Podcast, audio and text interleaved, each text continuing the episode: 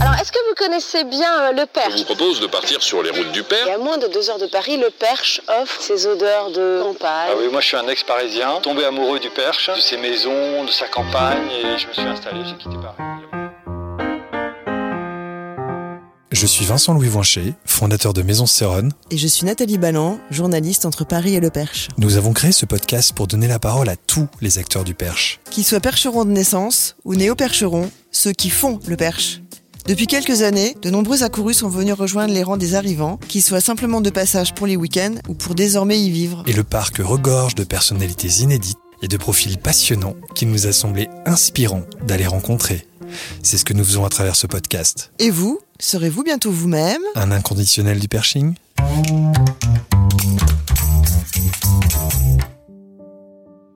Coquelicorne, c'est une aventure qui a démarré en famille. Hugo Fuchs, son fondateur, nous a reçus pour nous raconter la genèse de cette folle aventure qui l'a conduit à devenir distillateur dans le Perche, alors qu'il n'avait pas initialement de connaissance du métier.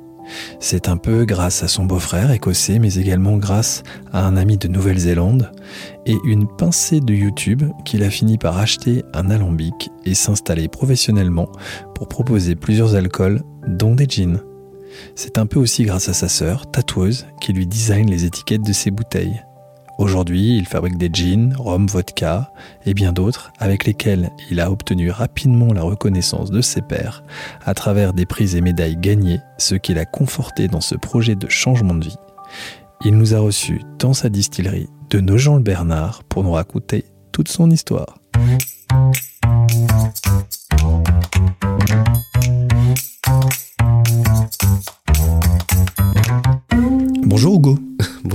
Alors je dis Hugo parce que ça se prononce Hugo et pas Oh, Hugo. Oui, il Voilà. n'y a, pas de H. Il n'y a pas de H. Bon.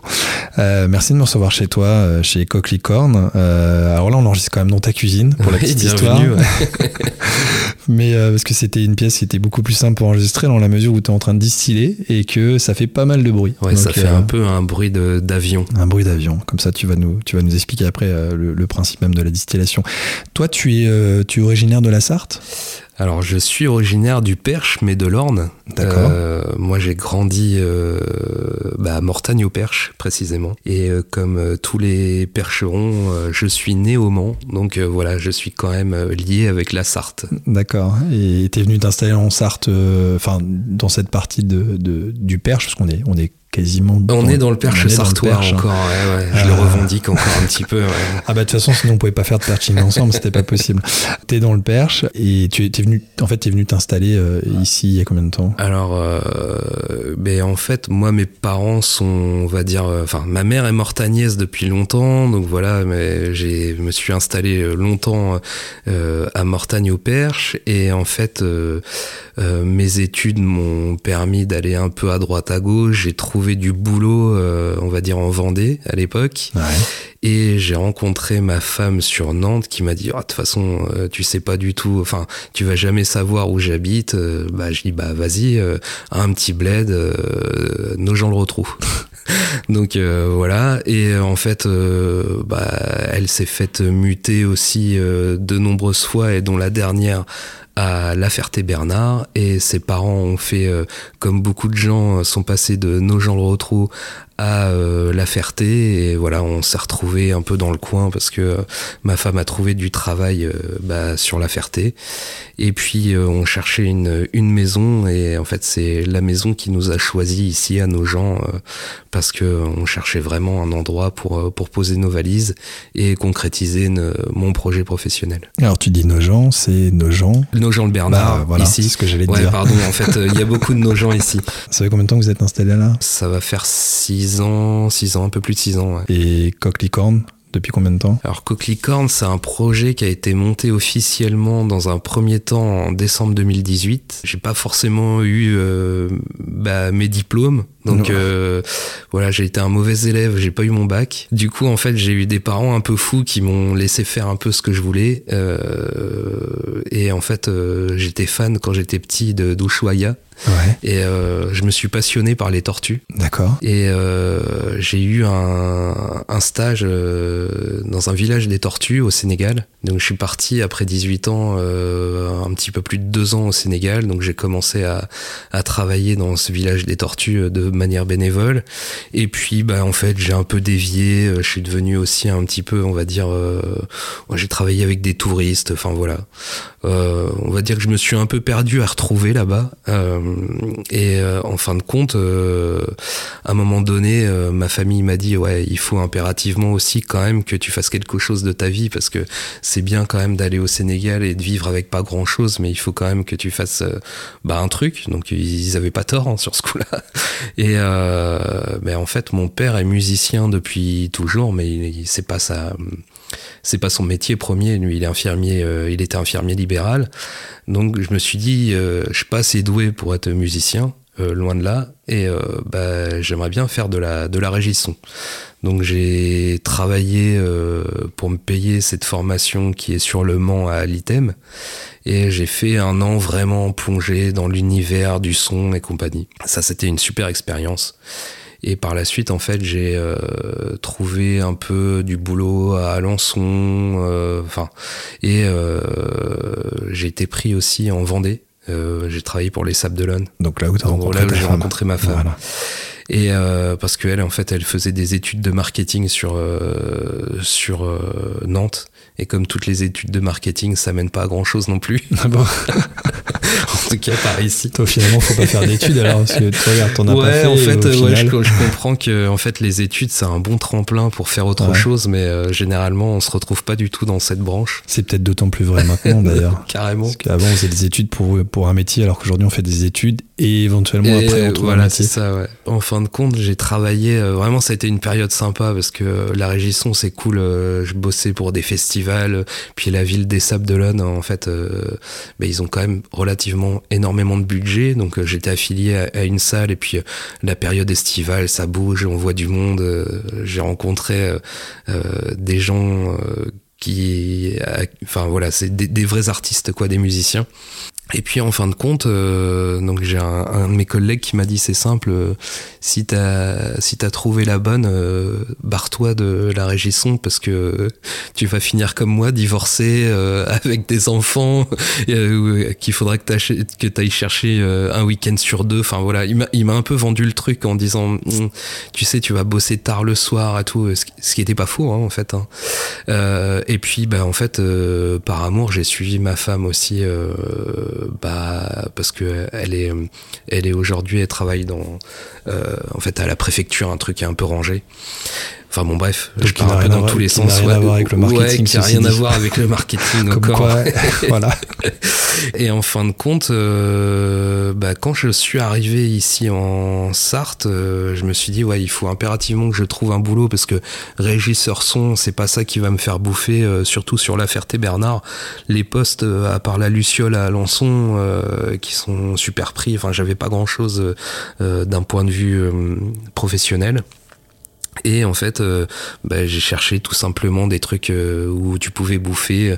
J'ai regardé ce qui se faisait et euh, c'était la grande tendance, tu sais, des trucs euh, qualité, sécurité, environnement, en industrie, un truc très carré qui me ressemble pas vraiment. Mais bon, voilà, j'ai appris quand même, on va dire, les rudiments de, de plein de choses, de la qualité et compagnie. Donc j'ai passé mon année de formation. J'ai travaillé bah, vraiment sur le terrain pendant 2-3 ans. Et en fin de compte, alors pour l'histoire, pour en venir à Coquelicorne, euh, c'est simple, c'est que euh, ma belle-sœur, donc la sœur de ma femme, euh, a fait beaucoup d'études aux États-Unis et puis en Écosse. Donc on est allé la voir plusieurs fois en Écosse et puis euh, en fait c'est arriva ce qui arriva, c'est que euh, elle a trouvé un Écossais. Et puis J'ai l'impression que c'est une fatalité. bah c'est une fatalité quand t'es en Écosse, quand t'es voilà, quand euh, c'était sûr que ça arrive. Enfin, Ah bon. c'est ce que je me suis dit. hein. De toute façon, euh, la finalité c'est que bah, c'était cool pour elle. Elle a trouvé quelqu'un Qu'elle allait qui- rester là-bas. bah qu'elle allait rester là-bas en fait voilà c'est ça l'histoire c'est que en fin de compte euh, moi j'ai- j'ai j'ai- j'ai adoré ce pays-là. J'ai adoré euh, en fait l'aspect euh, spiritueux, les trucs, euh, les, distilleries, sentir le, bois, l'odeur de, de l'alcool le petit matin, mais le bon, hein, j'entends. Et en fin de compte, un, un jour où bah, les filles étaient couchées, nous on faisait de la bière avec Liam, mon beau-frère. Et puis on s'est dit, ah, c'est pas possible, on voulait redonner un sens à notre vie. Tu sais, on est la génération où je pense que bah, les trentenaires, euh, on veut essayer de trouver quelque chose qui nous corresponde, qui nous ressemble. Et puis bien souvent, on fait tous des boulots euh, qui sont derrière un ordinateur, mais euh, c'est pas palpable, c'est pas voilà. On, je pense qu'on on essaie de trouver un, un, sens à notre vie et, et on s'est dit bah voilà, tu sais quoi, tu quittes tout en, en fait en Écosse et tu viens t'installer en France et on monte on monte une brasserie, une distillerie. Et puis bah, on a vite trouvé lors de cette soirée euh, le coquelicorne.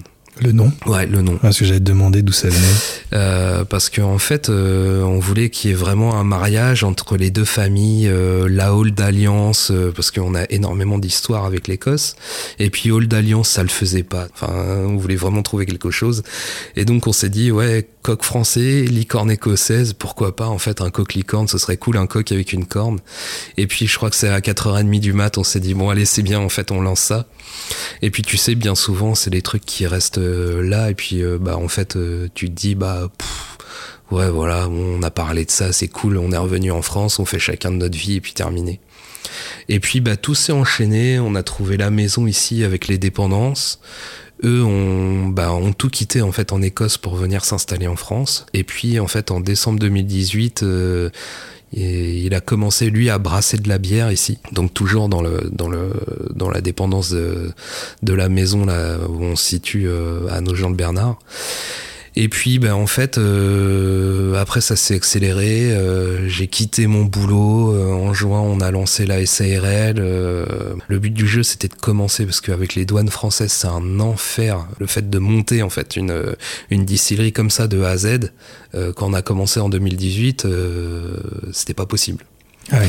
Il fallait passer par cette étape de bière et compagnie. Euh, donc voilà, on a eu un entrepôt à Grédouane, ils sont venus 15 000 fois et on a eu l'autorisation euh, de, de vide distiller, enfin vide distiller. Ça nous a pris plus d'un an quand même. Et, euh, et en fait, bah, on s'est on s'est lancé. euh, Enfin, lui est venu en 2017, ça s'est lancé en décembre 2018. Bah voilà, l'aventure, elle s'est elle s'est faite comme ça. Aujourd'hui, euh, il, il est plus sur le Il- projet avec toi, c'est Il ça est plus sur le projet avec moi. Euh, il a suivi sa femme qui, elle, est devenue prof d'anglais et s'est fait D'accord. muter euh, du côté de Gisors, en fait, euh, dans la Haute-Normandie. Ouais. Je crois que c'est ça.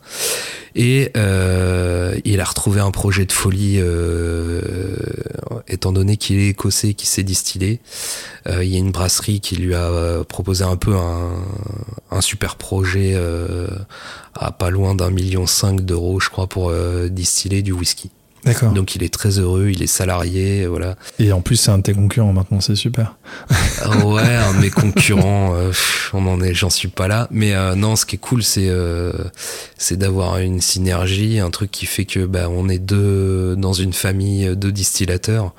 Je peux te dire qu'il y a quelques soirées de famille qui finissent assez tard, mais euh, mais moi c'est un vrai euh, c'est un vrai atout pour moi parce qu'on est tous les deux et euh, et il a toujours un œil très bienveillant sur la société et, c'est très bien comme ça aussi euh, que moi j'ai pu aussi euh, m'exprimer un petit peu sur la sur la sur la distillation que j'ai pu en fait euh, avoir vrai un vrai un pied à l'étrier en fait euh, qui, qui Ouais, m'a permis de m'y mettre parce que grâce sinon je on est dans ça, a tout à été fait un peu honnête euh, le, ça a été un peu le vecteur qui t'a permis Voilà, de te lancer ça. dans ce projet-là. quoi. ouais parce que parce que lui m'a montré aussi comment on faisait quoi D'ailleurs, justement, ça, ça fait partie de, de- des questions que je me, je me suis posées en, en venant te rencontrer. C'est, enfin, du jour au lendemain, comme ça, tu t'installes, tu montes une distillerie. euh, co- comment on apprend à être euh, distillateur? Ouais, il faut être un peu fou pour faire ce chemin-là. Ouais. Euh, comment on apprend à être distillateur? Ben, il n'y a pas 100 000 solutions. Aujourd'hui, il y y a quelques formations qui existent, Ouais. euh, qui sont on va dire pas sous le manteau, mais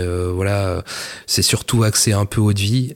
nous, quand on s'est lancé en disant on fait de la du gin et du rhum, personne ne savait en faire. Ouais, parce que c'est ça en fait. Je voyais, en fait, bon, au départ, tu commencé par de la bière, puis après vous, vous êtes spécialisés tous les deux dans le gin, le rhum, la vodka, l'eau de vie d'agave, etc. Donc c'est quand même une gamme qui est relativement large aujourd'hui. C'est relativement large et puis bientôt, ce que j'espère, c'est qu'on fait une petite collab avec Liam pour euh, sortir du whisky parce qu'on me demande donc euh, ah bah voilà le whisky du Perche va arriver. Ah, super. Du coup, il y a, en plus il y a, y, a y a, une vraie complicité entre vous. Ouais ouais, bien sûr. Donc, euh, du coup, t'as fait quoi Une formation Non, euh, c'était comme ça sur. Lui a beaucoup potassé. moi, j'ai appris parce que j'étais une burne en anglais, mais alors terrible. je voulais même pas en entendre parler au tout départ. Et puis en tombant un peu amoureux, on va dire, de l'Écosse, bah, j'ai commencé à être un peu en mode roi du bar, à sortir en soirée là-bas, à parler un peu comme ça. Parce que je pense que tous les Français, on a toujours ce truc de se dire ah, j'ai un accent de merde, je sais pas parler et que bah, j'étais un peu pied sur le frein. Et le jour où j'ai compris que c'était le contraire, en fait, euh, ils adorent euh, entendre parler anglais avec l'accent français, ben, j'avais plus aucune euh, retenue. Et du coup, j'ai appris l'anglais comme ça. Euh, je suis pas bilingue, hein, loin de là, mais euh, on se parle de temps en temps. Si tu veux, on se fait l'entretien en anglais. Hein. ouais, si tu veux. J'ai beaucoup appris aussi euh, avec la Nouvelle-Zélande, avec un néo-zélandais. Parce que, en fait, autant nous, la distillation est interdite en France, euh, on n'a pas le droit de se dire ah, tiens je vais prendre un alambic je vais faire mes eaux de vie et puis on verra bien en fait euh, ce qu'il en ressort si jamais j'ai des recettes sympas et des trucs en fait en vrai j'ai appris en grande partie mon boulot sur YouTube et puis en faisant euh, sur mon alambic qu'on a acheté en fait on a fait le contraire de tout le monde. On a acheté la machine et on s'est lancé en fait. Hein. on a été un peu ouais on a été un peu fou hein, sur cette histoire là mais mm. je pense qu'il fallait, de toute façon, sinon on n'aurait rien fait. Quoi. Ah bah, probablement. D'ailleurs, pourquoi tu, tu, tu, tu dis, euh, en fait, en France, on n'a pas le droit de distiller? C'est quoi? C'est la réglementation C'est la réglementation douanière. Euh, on n'a pas le droit d'avoir un alambic. Il faut euh, derrière avoir une procédure énorme administrative. Ce que les gens ne savent peu, c'est que, c'est que nous, en, le tabac et l'alcool sont les choses les plus taxées en France. Et ils ont une mainmise terrible sur notre euh, sur notre boulot. Là, par exemple, euh, euh, on est en train de distiller. moi, j'ai fait ma demande trois jours avant. D'accord. Je peux pas allumer comme ça, typiquement, mon alambic en me disant tiens, aujourd'hui, je vais distiller. Non, ça, ça, ça, se passe pas comme ça. Quoi. Ok. Donc il y a un vrai process. Et, en Nouvelle-Zélande, ils peuvent distiller sans autorisation. Ouais, donc c'est effectivement plus simple pour eux d'être dans le, dans, dans, le process de fabrication voilà, c'est ça. Et puis, puis ils ont une véritable et culture, démarche, culture, euh, ils, ils, peuvent, ils peuvent tenter des choses que nous, tu vois, par exemple, là, dernièrement, là, je suis un des seuls aujourd'hui à faire de la tequila, enfin, de l'eau de vie d'agave en France. Euh, bah moi sur le papier euh, personne n'en fait. Donc qu'est-ce que tu veux que j'aille demander à un collègue? Bah tiens tu fais comment pour faire ci? Tu fais enfin tu vois je me suis lancé et puis bah en fait voilà on c'est il faut il faut il faut tester quoi. Ouais c'est un peu comme de la cuisine sauf que la cuisine on a le droit d'en faire chez soi. Ouais donc on peut tester des recettes on peut tester des choses. Et la plupart des brasseurs qui se sont lancés ils ont pu brasser chez eux sans problème. Ouais. Euh, nous après bon bah voilà on a toujours ce truc là de se dire euh, enfin moi j'ai pas envie d'être euh, hors la loi donc j'ai fait les choses dans les règles et c'est déjà assez difficile d'être dans les règles avec la avec les douanes parce qu'en fait, on a les mêmes droits et devoirs que Pernod Ricard, par exemple. Donc, euh, ils nous demandent exactement la même, enfin voilà, les mêmes référentiels. Donc, c'est pas simple. C'est pas simple. C'est pas simple de s'adapter, c'est pas simple de les comprendre parce que c'est des hommes de loi et que parfois ils parlent en, voilà, dans leur jargon. Et puis parce que et puis surtout, on peut le dire, parce que t'es tout seul quand même sur la distillerie. Ouais, Donc euh, c'est Pernod Ricard, ils sont quand même, j'imagine, certains nombres à pouvoir gérer ça. Alors, ils ont un service juridique probablement voilà, bien plus important que le mien et, et, je peux te dire que les douanes, ils viennent moins les chatouiller. Hein, bon. Donc euh, bon, après voilà, c'est comme ça, mais euh, donc j'ai appris surtout en faisant et comme tu dis, c'est de la je pense que depuis tout gamin, euh, j'adore faire euh, la cuisine.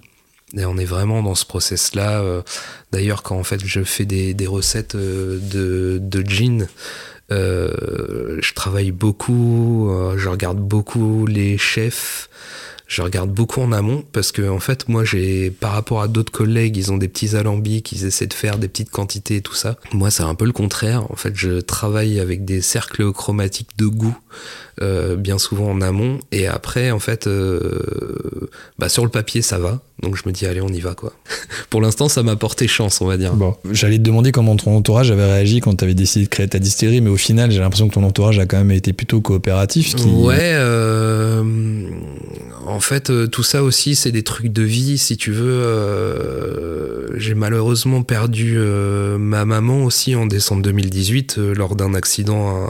voilà, ça a été, c'était très violent. J'ai voulu aussi donner un peu plus un sens à ma vie. Et en fait, bah, j'ai créé un peu la distillerie avant son décès. Donc elle, elle était plutôt super ok. Enfin voilà. moi, je dois dire que j'ai une famille en or, on peut dire. Euh... Ouais, parce qu'ils t'ont quand même laissé partir quand t'étais jeune, sans études. Ouais, ouais, ouais. Et puis, et puis c'est surtout ma, ma femme qui, qui, qui, qui, m'accompagne, ouais, qui me soutient. Elle, elle est là euh, dans toutes les galères, elle est, elle est toujours là à m'aider. Euh, on fait un boulot, enfin voilà, tu sais ce que c'est hein, quand t'es ton propre patron, tu finis pas à 19h, euh, j'essaie de gérer aussi tant bien que mal les enfants et tout ça, mais elle me laisse vraiment tout faire, elle est, elle est super, elle est super cool. Et voilà, donc euh, derrière, je pense que ma famille au tout départ ont été ont vu ça d'un bon oeil et je pense qu'ils sont fiers d'un côté de ce que je fais aujourd'hui. Et ils m'ont toujours soutenu dans ces décisions. Et malgré les difficultés ils sont là ils sont là pour moi quoi. Et ça c'est un vrai euh, c'est un quand t'es entrepreneur tu peux pas rêver mieux que, que d'avoir des gens derrière qui te soutiennent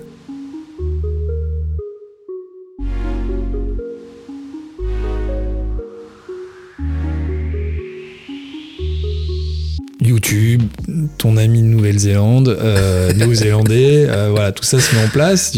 Tu, ton alambic que tu achètes, j'ai compris, au, Portugal, c'est ça? Ouais, enfin, il est fabriqué de façon artisanale au Portugal. Mon premier, ouais, ça a été ça aussi. Et donc, tu te lances à. Enfin, voilà, tu, te mets à faire euh, différents alcools, dont du gin, parce qu'après, je crois que tu es quand même plus spécialisé sur le gin. Alors, ça? en fait, au tout départ, avec Liam, mon beau-frère, on a sorti un gin qui s'appelait le London Dry. On avait un gin Navy et on avait fait du rhum. Et en fait, lui part euh, part sur d'autres choses. Donc moi, j'avais ces trois trucs-là. Je me suis retrouvé avec en fait une distillerie un peu bah, dans le fond de mon jardin, en me disant bon, j'étais encore au pôle emploi qu'est-ce que je fais? Enfin, je continue, je continue pas, euh, et puis euh, et puis bah voilà. Une bascule à un moment donné, c'est ça? Ouais, ouais. Et c'était quoi la bascule? Euh, Qu'est-ce qui a bah, fait qu'à un moment donné tu dis ok, maintenant je bilance à fond bah, je, je, pense, comme je te dis, malheureusement, ça a été aussi le l'accident le, euh, de, de, mes parents en me disant écoute voilà, il, faut que je donne un sens à ma vie. J'ai une opportunité d'un côté dingue d'avoir peut-être un nouveau métier qui qui me permet de, de, de, bosser avec mes mains, qui a un truc euh, super valorisant. Et en fait, je me suis dit, allez, la bascule est faite, je me lance. C'était le mois de mars 2020. Euh, j'ai mon premier enfant qui arrive, euh, Covid. Bah oui, ce que j'allais te dire. Ouais, Covid, Covid. euh, ah, ce Covid, on le retrouve partout. Hein. Ouais, ouais. Euh, moi, pour moi, en fait, ça a été un moment de création, comme beaucoup de gens. C'est con, mais euh, enfin, tu vois, je, je, je, refais aussi un truc, c'est que mes parents m'avaient offert euh, là des rosiers qui sont juste devant chez moi. Je sais pas, c'était le printemps, je sens la rose, je me dis, allez, je fais un truc, euh, je fais un truc avec tout ça. J'ai du gin, enfin, j'ai de l'alcool. je bossais aussi en partie pour faire de l'eau distillée pour les pharmacies. Voilà, je me suis dit, allez, on part, on fait un nouveau gin que j'ai créé le Le Mans là, le et en fait, ce truc-là, ça m'a un peu lancé parce que moi, j'avais aucune légitimité dans mon travail. Comme je te dis, je suis parti de, de zéro et j'avais besoin du, j'avais besoin d'une légitimité. Enfin, j'avais besoin qu'en fait mes pères euh, bah, valident mon boulot. Oui, te reconnaissent quoi. C'est ça pour pouvoir me dire est-ce que vraiment je suis légitime de pouvoir créer euh, cette distillerie? Et en fait, j'ai créé ce produit, je l'ai envoyé à, à l'IWFC qui est euh, International Wine and Spirit Competition, qui est le plus gros euh, concours professionnel avec les jurys les plus bah, normalement les, les, les, mieux formés de, de, du monde. Euh, la chance que j'ai, c'est que normalement, euh, ça ferme les. Si tu veux, on a des dates de concours. Ouais. Euh, avec le Covid, c'est rallongé. J'envoie cette bouteille et en fait, euh, bah, j'ai la meilleure note française. Tu vois, médaille d'argent, il n'y a pas de médaille d'or parce que en fait, euh, euh, les jeans euh, qui ont été présentés n'ont pas eu la note nécessaire. Eux, ils s'en foutent, tu vois, des médailles d'or. Voilà, ils regardent, c'est, très, c'est très euh, déontologiquement, c'est, enfin, c'est, carré quoi. Donc la note la plus haute ne peut être qu'une médaille d'argent. Ouais, et voilà, c'est ça. pour autant la Exactement. note. Exactement. Et donc tu as eu la médaille Et d'argent. là, je me retrouve devant euh, les combiers, devant les citadelles, devant les trucs au niveau de et je me dis putain, euh, d'un côté, euh, bah, je tiens peut-être quelque chose, quoi. En fait, euh, bon, je me dis, c'est sûrement un coup de bol, tu vois. Ouais. J'y crois pas vraiment. T'as pas confiance en toi. hein. Bah ouais, sur ce peu plus, ouais. mais- Alors, tu sais, en fait, c'est un boulot qui est pas simple d'être producteur parce que t'es obligé de, de toute façon toujours de te remettre en cause. Et, euh, et c'est ce qui me permet aussi d'avancer. Et puis effectivement, euh, j'acquiers un peu plus de confiance, mais euh, en fait, je suis le truc, euh, c'est ce que je te disais aussi. j'ai suivi d'autres podcasts. hein, j'ai un peu, je pense que Marion Noiram aussi, elle est un peu comme ça. Elle a commencé Ouais, un Bouillette. peu, ouais. Elle a un peu comme ça, elle a commencé et qu'elle avait besoin aussi de légitimité. Alors, moi, la légitimité première, c'est mes clients. Bah, S'ils reviennent, c'est cool, tu vois. Mais euh, voilà, je me suis dit, bon, allez, on continue, euh, on renvoie à un autre euh, concours. Mais t'avais quand même besoin de la reconnaissance des Ouais, pairs. bien sûr, ouais, important. bien sûr. D'autres concours, tac, médaille d'or, machin, sur ce produit. Enfin, bref, euh, un peu success story sur ce truc-là. Mais euh, c'est pas pour autant que, que ça m'a globalement euh, assuré des ventes, si tu veux. C'est que ça m'a euh, lancé sur mon travail.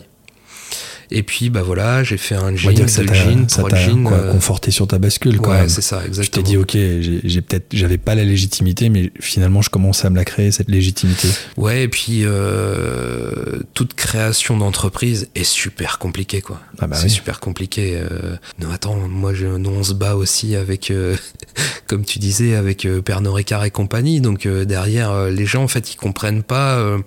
Aujourd'hui, autant le public du coin euh, comprenait ce que c'était qu'une bière craft, une bière artisanale.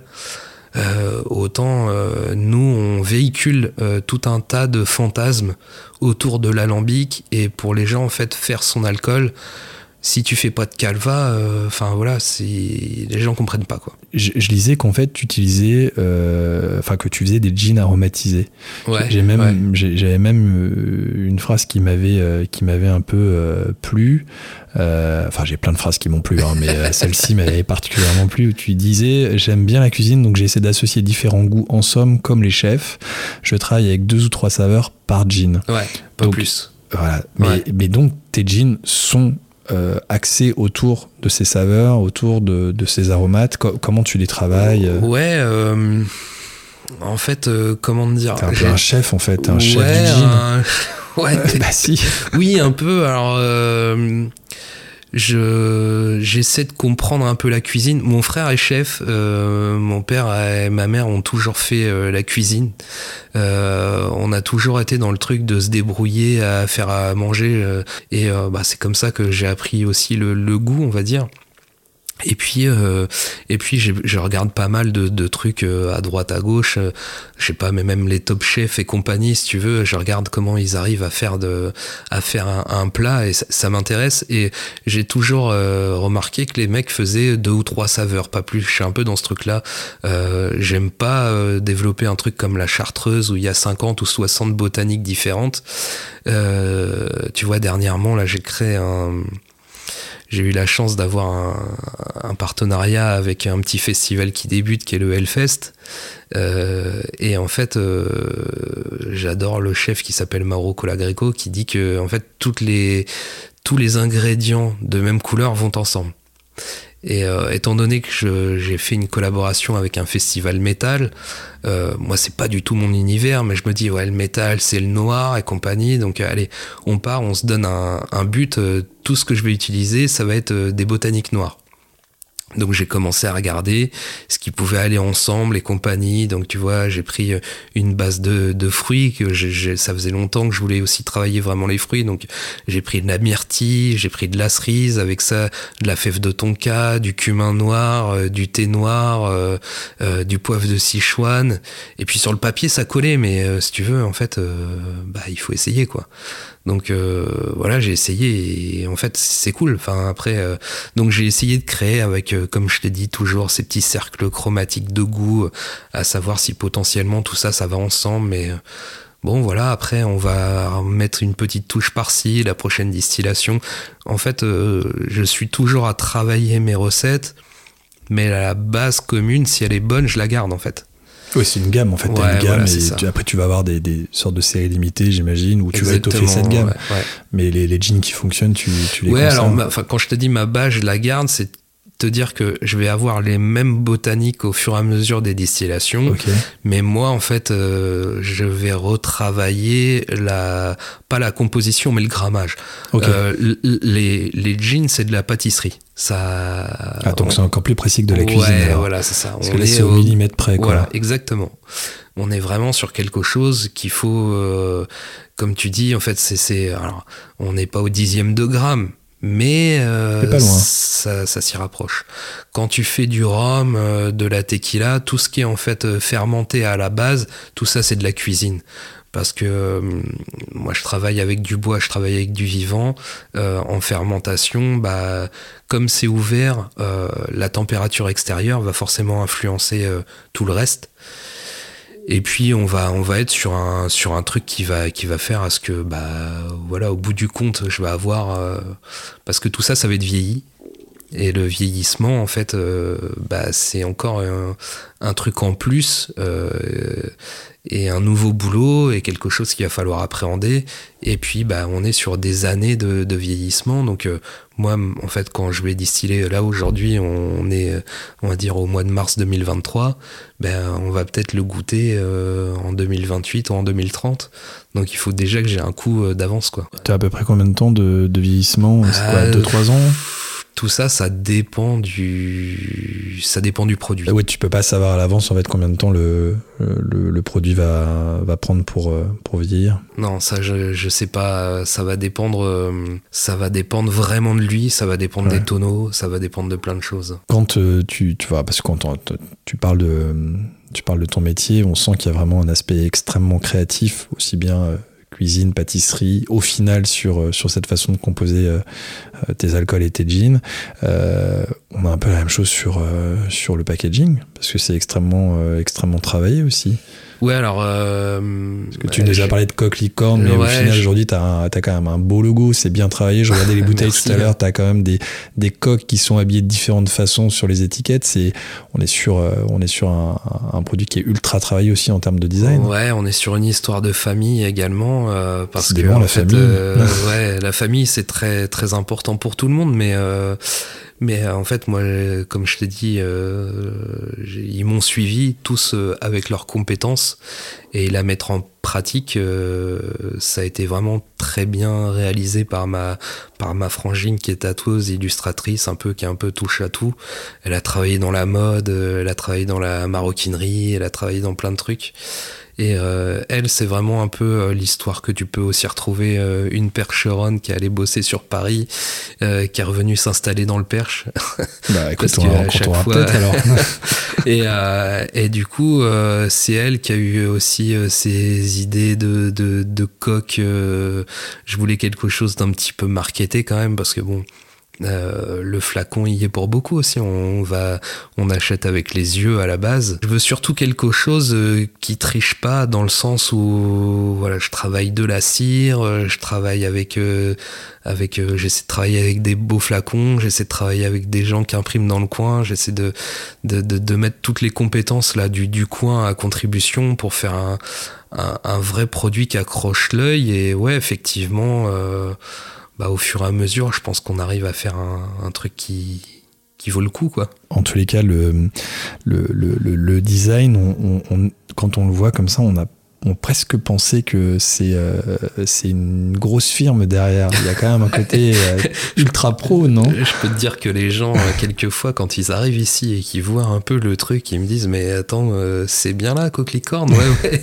Alors, ouais, parce que, en fait, les gens qui connaissent, ça, va peut-être les faire rire. Mais oui, on est vraiment sur le truc du gars qui fait ça dans le, dans le garage, quoi. Hein. ouais, bon, c'est un garage un peu sophistiqué. Ouais, maintenant, maintenant. Il y quelques photos sur l'Insta, mais. maintenant, ouais, ça, ça ressemble un peu plus à quelque chose j'ai commencé avec des trucs. Enfin voilà, quand j'expliquerai à mes enfants, euh, peut-être qu'ils reprendront ou pas, j'en sais rien, mais euh, ce que c'était au tout départ, euh, ouais, on a vraiment bossé dans des conditions très précaire à la base, et puis ça se professionnalise un petit peu, effectivement. Bah, en, tous les cas, le, résultat, euh, quand on connaît pas l'origine de, l'aventure, on, se dit que le résultat est quand même, est quand même plutôt pas mal.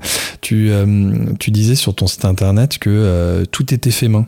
Alors tu dis, nous possédons un alambic 100% cuivre fait à la main au Portugal par des artisans ayant des années d'expérience dans la fabrication d'alambics de qualité. Tu disais aussi, dans la distillerie Coq-Licorne, vous ne verrez que des méthodes traditionnelles et aucun système automatique, seulement de la bonne huile de coude. Voilà.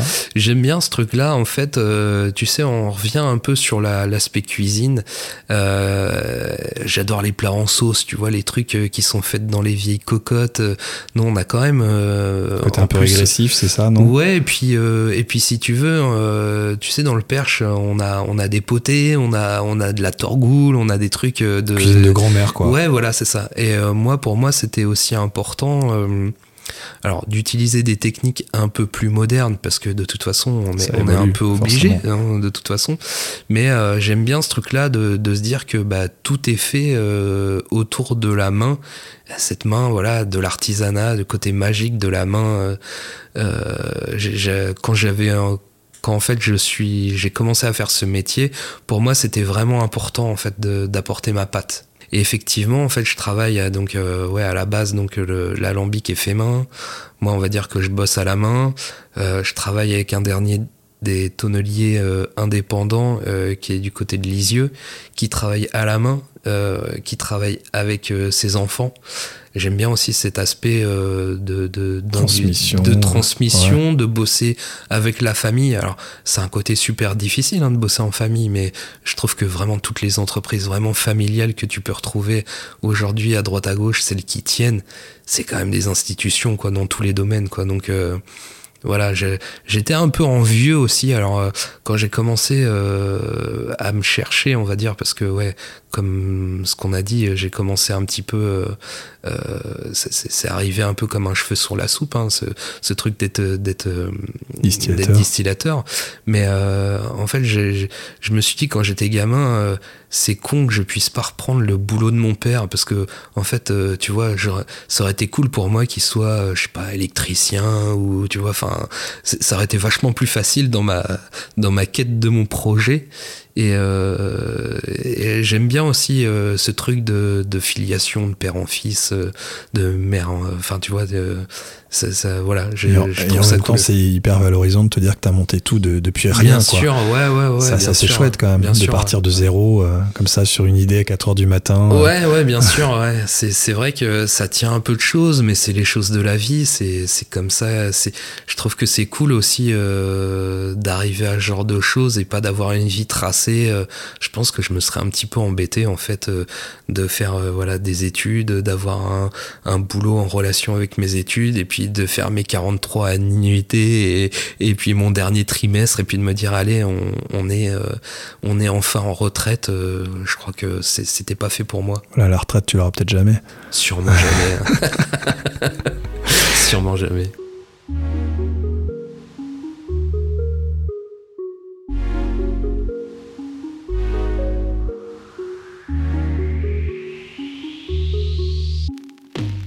Comment tu fais un bon jean? Explique-nous. En tous les cas, qu'est-ce qui fait un bon jean? Parce que euh, pour le coup, tu es un expert aujourd'hui, donc on a envie de savoir. Hein, non, je suis pas un expert. Hein, je en tous les cas, tu gagnes des médailles. Je, ouais, a priori, t'as l'air de savoir les faire. ouais, après, euh, un bon jean. Euh, un jean, c'est comme un parfum. Il y a des, je pourrais dire ça c'est un bon jean que toi tu vas pas, tu vas pas accrocher parce qu'on a, on a chacun notre nez, notre personnalité, nos envies, voilà. moi je fais des propositions euh, j'essaie de proposer des choses qui sont en relation avec euh, avec euh, avec mon enfance, avec mon passé. tu vois là, je crée un truc qui s'appelle le London Dry, qui est ce fameux jean anti-inflation que j'essaie de faire à, ce que les gens puissent acheter des trucs. pas trop chers, qu'ils puissent trouver voilà une bouteille autour de 30 balles fait par un artisan. Et en fait, ce truc-là, tu sais, j'ai des souvenirs de dimanche euh, en allant aux champignons dans la forêt de Bélem ou de Soligny, euh, euh, avec cet aspect un peu sous-bois de, du, de, de l'automne, cette mousse que tu peux sentir. Ouais, cette odeur d'humus en fait que t'as en forêt. Et ce truc-là, je voulais le retranscrire. Et en fait, voilà, c'est, je suis content. Je pense que j'ai réussi à faire quelque chose qui y ressemble. Et, et voilà. Après, un bon jean. Ouais, c'est compliqué hein, parce que comme je te dis, euh, moi, j'ai pas, par rapport à d'autres de mes collègues qui vont travailler l'aspect très amer, euh, l'aspect euh, racine. Moi, tout ça, j'aime pas du tout. J'aime bien quand l'amertume. Je suis venu tard hein, sur le jean. Hein. J'ai aimé ça tard, hein, vraiment. Et, et je suis pas un grand fan de, de cette amertume. Donc, j'essaie de retrouver des choses un petit peu plus florales, un petit peu voilà. Et, mais parce que pour moi, je, ça me parle. J'aime bien ce parfum-là. C'est peut-être aussi des choses qui te distinguent de, de, on va dire, de tes concurrents. Alors je sais pas si on peut appeler ça la concurrence, mais de d'autres. Euh, concurrents. Mais en fait, de toute façon, quoi qu'il arrive, dès que tu commences à faire un égine, tu te distingues de la concurrence parce que parce que je pourrais te redonner les mêmes. C'est exactement comme une recette de gâteau.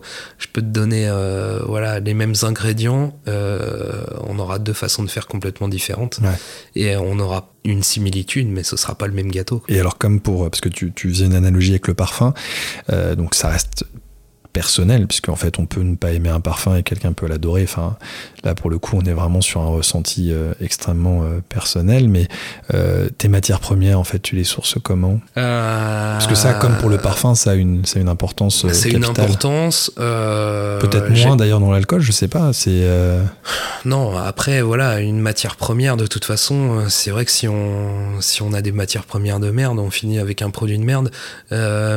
après, je travaille avec des grossistes parce que c'est compliqué de travailler toujours avec des gens qui font que des trucs de ramasser à la main et compagnie. Euh, j'aimerais bien en vrai, mais, mais euh, j'ai un débit qui est un petit peu plus important que de faire des trucs de tu ramasser mes fleurs de sureau dans le fond de mon jardin, c'est plus possible ça. Tu fais combien de bouteilles aujourd'hui? Pas énorme en vrai. Hein. Euh, je suis entre, je suis à peu près entre 6 et 8, 6 et 8 000. Ah bah c'est quand même pas mal. Mais pour un alcoolier, c'est pas grand chose. Oui, hein. mais bon, petit alcoolier quand ouais, même. Ouais.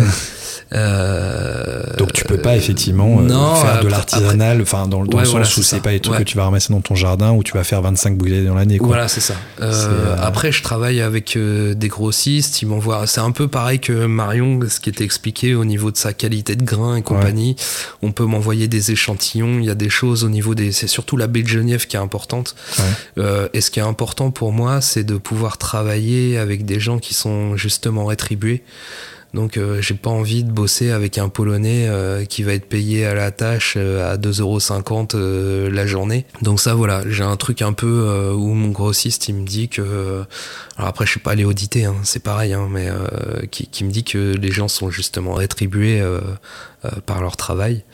Donc voilà, la matière première est pas forcément française, je suis un peu comme le truc de de la route des épices, euh, mine de rien, euh, voilà, hein. si je dois utiliser un poivre qui vient d'Asie, euh, enfin comme tous les, poivres quasiment, je vais pas m'empêcher d'utiliser ça. Après, on a chacun nos trucs de sensibilité écologique. Moi, j'essaie de travailler, comme je te disais, aussi sur le vieillissement avec des tonneaux français qui viennent à 95% du coin ou de la forêt de Bélem ou compagnie, parce qu'aujourd'hui on, est dans un truc de, des tonneaux qui font quatre fois le tour de la Terre. J'essaie de réduire un peu mon impact euh, environnemental. Mais voilà, la matière, elle est sourcée euh, en grande partie quand je peux sur la France, et si je peux pas, j'essaie de m'assurer à ce que ce soit quand même des, des matières de qualité. Ta recherche principale, c'est plus une recherche de qualité qu'une recherche de proximité. Ouais, ouais, exactement. Ouais. C'est bien dit. Hein. Ouais, c'est, je crois que tu as tout résumé. tu peux mettre tout ça sur tes bouteilles après. je, vais retenir. Mais après, euh, ceci dit, c'est comme Marion. Tu parlais de Marion Bouillette tout à l'heure, on parlait de Noram Café, et c'est pareil, son café peut pas forcément, enfin, les grains viennent pas de France. Donc, euh, il y a aussi une logique derrière, c'est qu'on peut pas faire euh, une transformation d'un produit qui ne peut pas pousser en France. Exactement. en fait, les gens, c'est ce que je te disais tout à l'heure, comprennent pas en fait que tu puisses faire un, bah, tu vois, un, rhum sartois, par exemple. Enfin, parce qu'en en fait, ils me disent, bah, il y a pas de canne à sucre en Sarthe. Hein. Ils te le disent comme ça. bien souvent. Hein.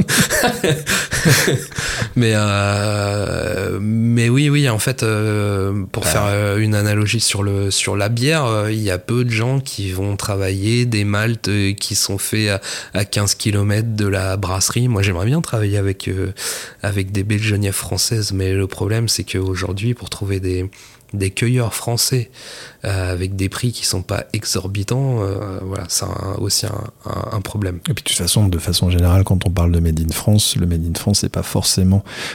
on, peut, faire une analogie avec euh, les vêtements, par exemple.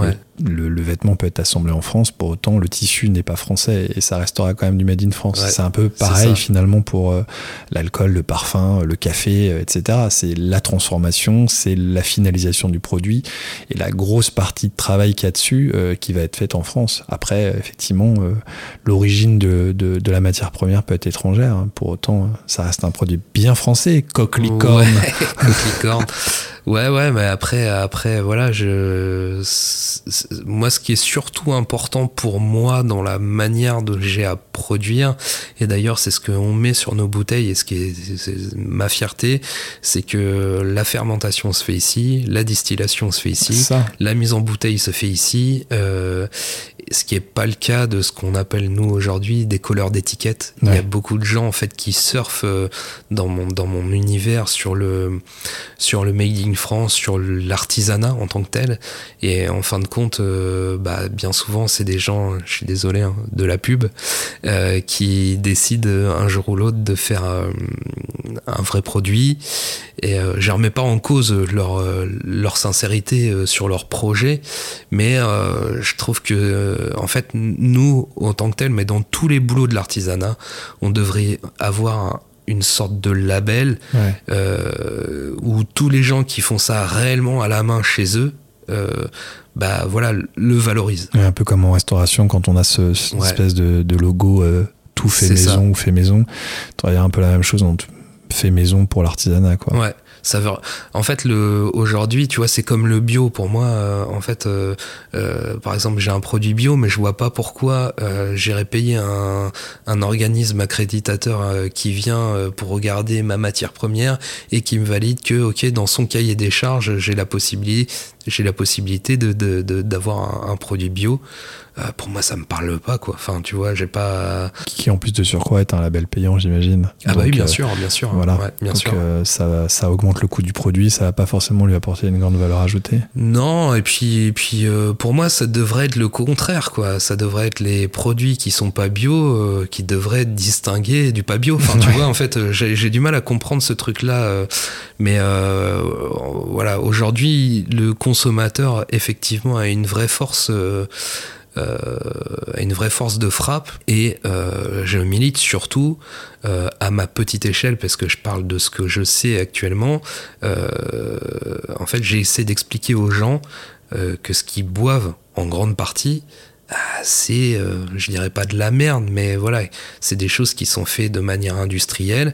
Et puis, tu vois, par exemple, si on vient en fait à la base de la base, bien souvent, en fait, les gens ne savent pas que le gin, c'est un alcool à base de baie de genièvre, que la vodka c'est pas forcément de la pomme de terre, que le rhum c'est pas forcément de la canne à sucre mais de la mélasse, que en fait la tequila c'est bien du sirop d'agave, que enfin tu vois en fait on, sait plus comment c'est fait, mais ça c'est exprès en fait c'est l'industrie euh, des alcooliers qui font à ce que bah, en fait ils veulent absolument pas euh, bah, euh, dire comment c'est fait qu'est-ce qu'ils rajoutent dans leur bouteille, les agents de texture et de saveur qu'ils peuvent mettre, le resucrage qu'il peut y avoir sur toutes les bouteilles. Enfin, tu vois, tout ça, bah, c'est un peu fait exprès, quoi. Hein, pour moi, en fait, euh, qu'il n'y ait pas une vraie transparence euh, sur, les, sur les produits.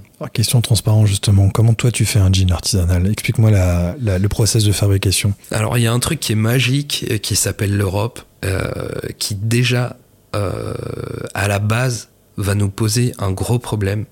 C'est que notre base alcoolique la chose qu'on va utiliser euh, pour, euh, pour le gin, nous ne pouvons pas euh, la faire nous-mêmes.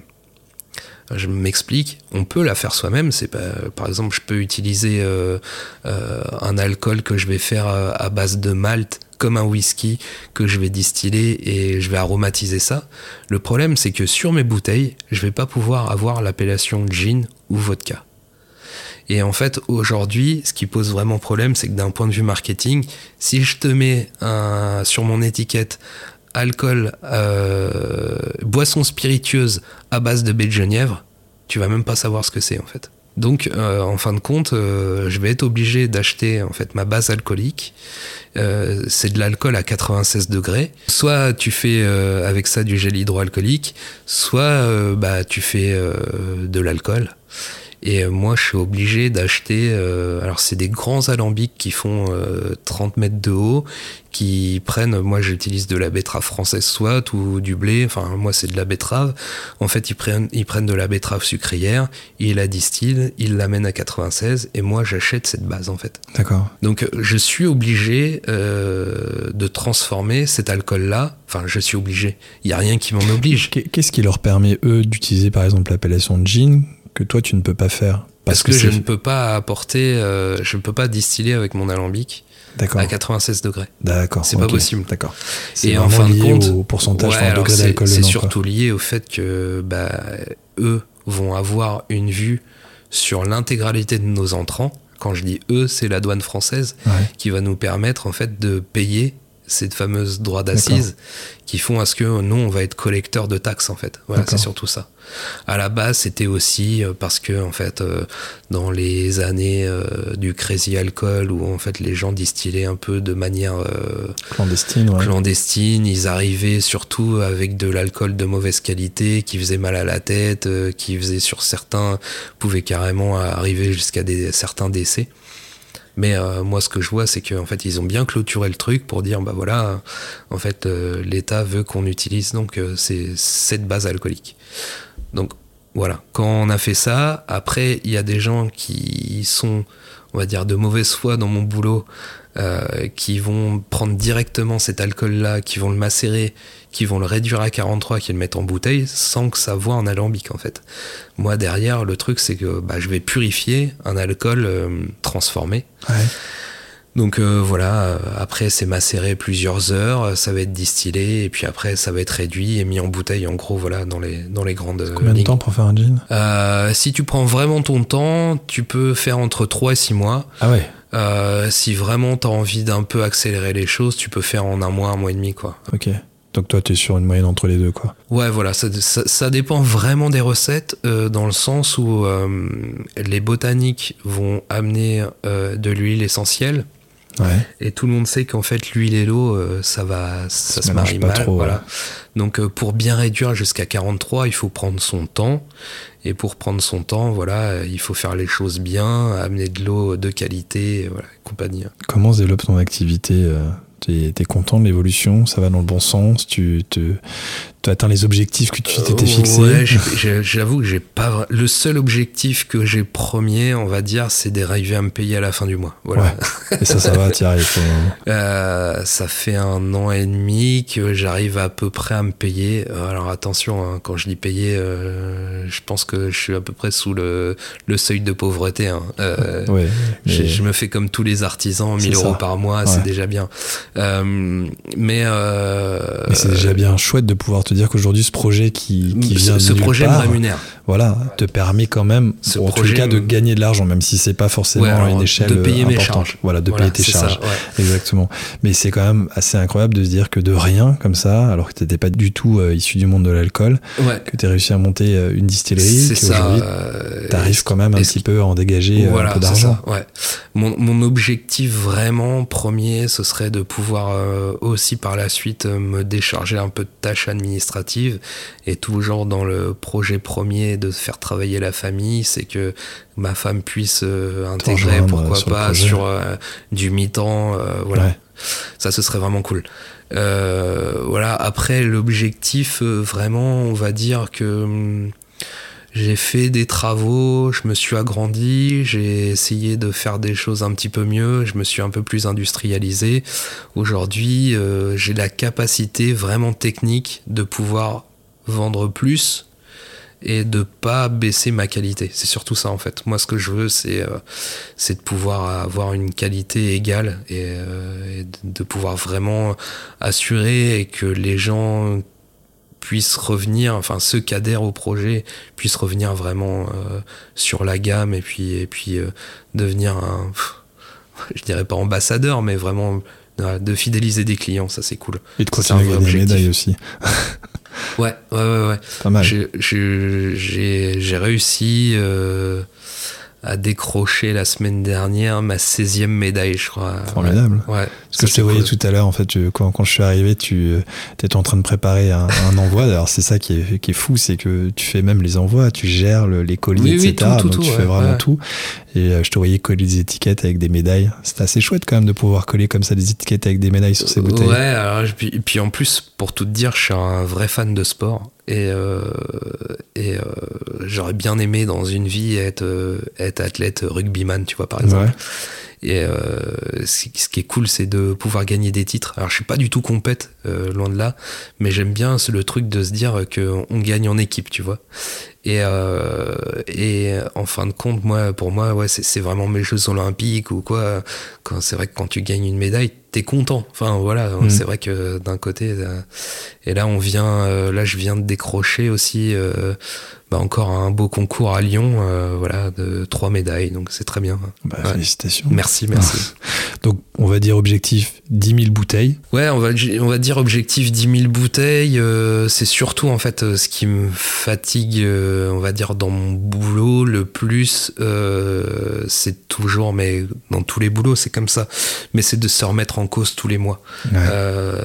En fait, tous les mois, il faut que j'aille euh, rechercher euh, bah, du chiffre d'affaires. Et en fait, ce que j'aimerais bien faire par la suite, c'est de pouvoir me soulager à trouver un, un distributeur euh, qui va m'assurer en fait un niveau de vente et que moi je puisse euh, Te concentrer sur la partie principale de ton Ouais, activité. quoi. et puis ou alors l'aider à aller le voir en fait parce que en fait ce que, moi j'aime bien aussi c'est aussi d'aller voir un petit peu sur le terrain, comprendre ce que veulent les clients, dénicher euh, les dernières tendances, comprendre un peu euh, une maturité de marché, tout ça ça m'aide aussi, ça me remet en ça me ça, ça me remet en en selle enfin dans le sens où je, je me remets en cause euh, Mhm. de tout ça, voilà, de, de, de comprendre ce qui va être le- la tendance de demain.